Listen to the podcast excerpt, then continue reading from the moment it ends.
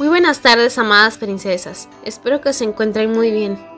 Les habla una chica impresionada por su gracia, y este es nuestro podcast del Ministerio Impresionadas por su gracia.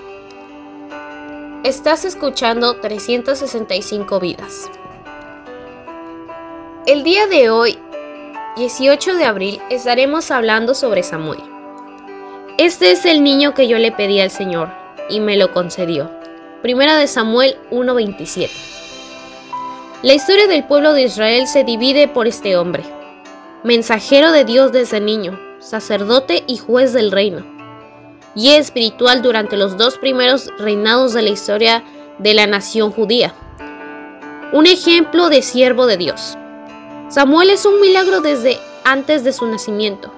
Tú también ¿Eres consciente de que Dios te conoce, te eligió y te ama desde el vientre de tu madre? Solo ese hecho debería darte una perspectiva de vida absolutamente positiva. No tienes derecho a sentirte poco, ni a suponer que tu presencia o tu ausencia en ese mundo no produce una diferencia, porque por más que te sientas solo, desprotegido y hasta abandonado por todos los seres humanos que deberían acompañarte o que sería normal que lo hicieran, tu Dios está contigo desde antes de tu nacimiento. Samuel tenía muy en claro su papel en esta vida. Lo entiende desde que es un niño apenas separado de su madre y lo vive hasta el día de su muerte. ¿Habrá sido Ana en sus primeros años de infancia quien dio toda esa seguridad al futuro profeta? No lo sé. Me animo a decir que no, porque el relato dice que Ana lo entregó a Dios en el santuario, para que ayudara a Eli, no para que sea el próximo profeta del pueblo.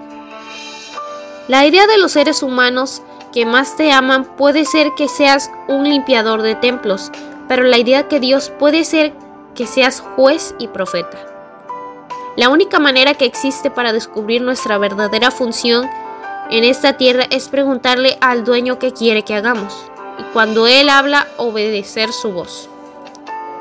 Los últimos comentarios que quiero compartir contigo sobre Samuel están relacionados con el texto que elegí como base para meditación de hoy. Este es el niño que yo le pedí al Señor y Él me lo concedió. Cada vez que un ser humano ora con fe, corre el riesgo de que el Señor le conceda el pedido. ¿Estás orando? ¿Estás orando con fe? ¿Qué estás pidiendo? Recuerda, nuestro Dios escucha siempre y responde. A veces, cuando es lo mejor, te da exactamente lo que pediste. Gracias por escucharnos en este bello día. Nuestra oración es que Cristo viva en tu corazón por la fe y que el amor sea la raíz y el fundamento de tu vida, y que así puedas comprender cuán ancho, largo, alto y profundo es el amor de Cristo.